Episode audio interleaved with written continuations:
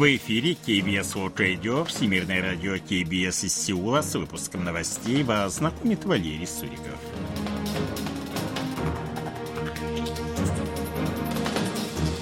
Основные темы этого выпуска – короткие продажи акций приостановлены до середины будущего года. Сеул благодарит ряд стран за помощь в эвакуации южнокорейских граждан из сектора газа.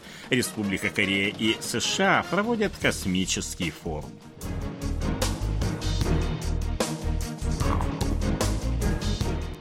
А сейчас эти другие новости более подробно. Финансовый комитет Республики Корея принял решение ввести временный запрет на короткие продажи акций. Он будет действовать до конца июня 2024 года для всех акций, котирующихся на корейском рынке.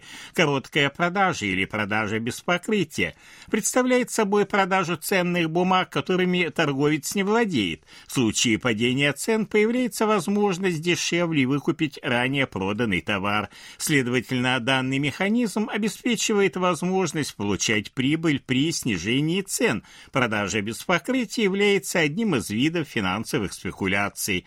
Как сообщил председатель финансового комитета Ким Джу Хён, существует опасение, что расширение волатильности рынка и незаконная практика коротких продаж акций в целях игры на понижение их стоимости могут подорвать стабильность фондового рынка и справедливое ценообразование.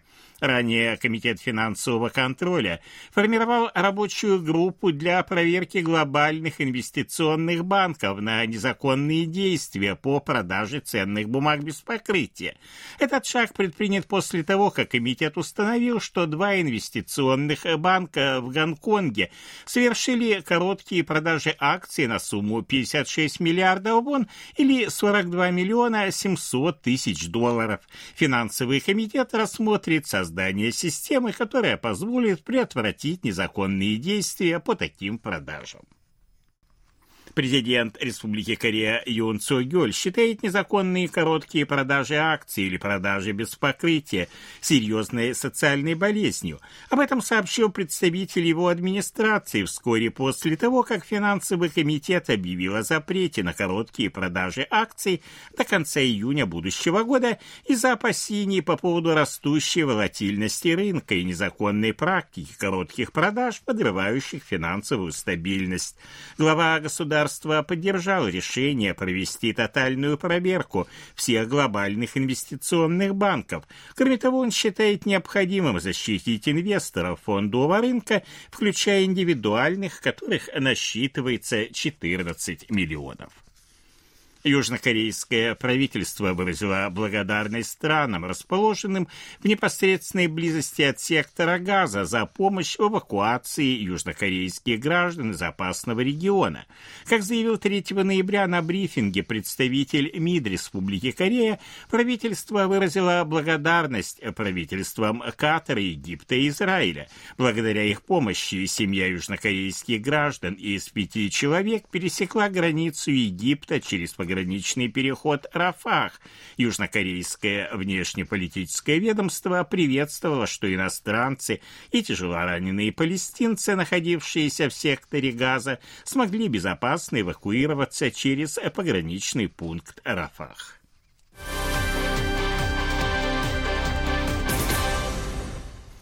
Республика Корея, США и Япония приступили к работе по созданию консультативной группы высокого уровня по кибербезопасности, чтобы найти способы блокировать незаконную кибердеятельность Северной Кореи.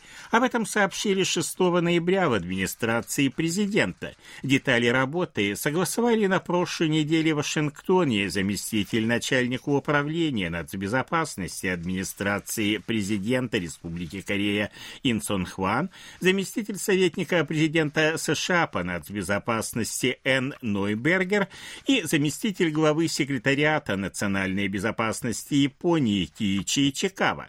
Кроме того, разработаны меры по блокированию киберпреступлений Северной Кореи. Группа займется также укреплением потенциала совместного реагирования трех стран на глобальные киберугрозы. Под руководством Трудовой партии Кореи, лидера страны Ким Чон Ына, Северная Корея успешно создала самые мощные в мире ядерные силы. Об этом говорится в статье, опубликованной 6 ноября в главной северокорейской газете «Нудон Сенмун».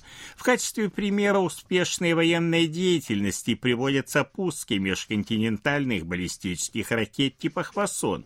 Накануне Президиум Верховного Народного Собрания КНДР учредил новый праздник.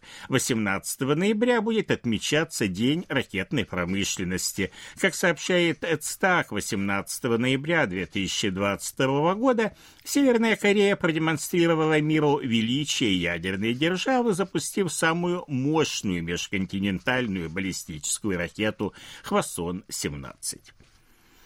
6 и 7 ноября в Сеуле проходит Южнокорейско-американский космический форум, приуроченный к 70-летию военного альянса двух стран.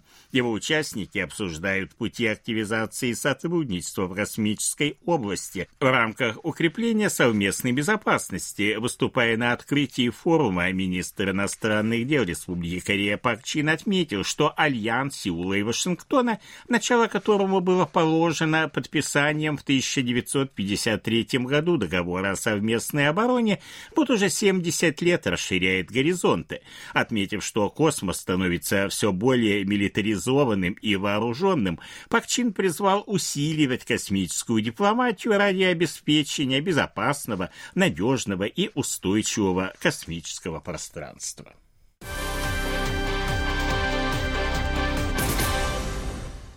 6 ноября по всей стране прошли сильные дожди, ряд населенных пунктов оказались изолированы, а дороги оказались затоплены. На большей части территории Республики Корея действовало предупреждение о сильном ветре более 20 метров в секунду. Наводнение нанесло ущерб нескольким дорогам в городах Ансан и Иван провинции Кёнгидо.